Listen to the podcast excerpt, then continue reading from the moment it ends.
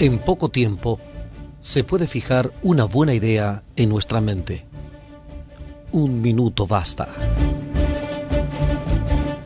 El chisme es como una lengua con tres púas venenosas, porque mata a tres personas, al que lo dice, al que lo escucha y a la persona de quien se habla.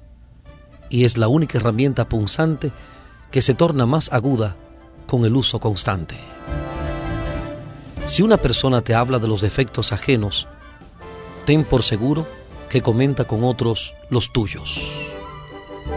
No hables mal de nadie, ni aun de tus enemigos.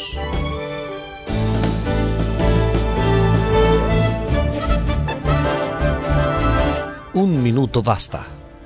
Les acompañó Omar Medina.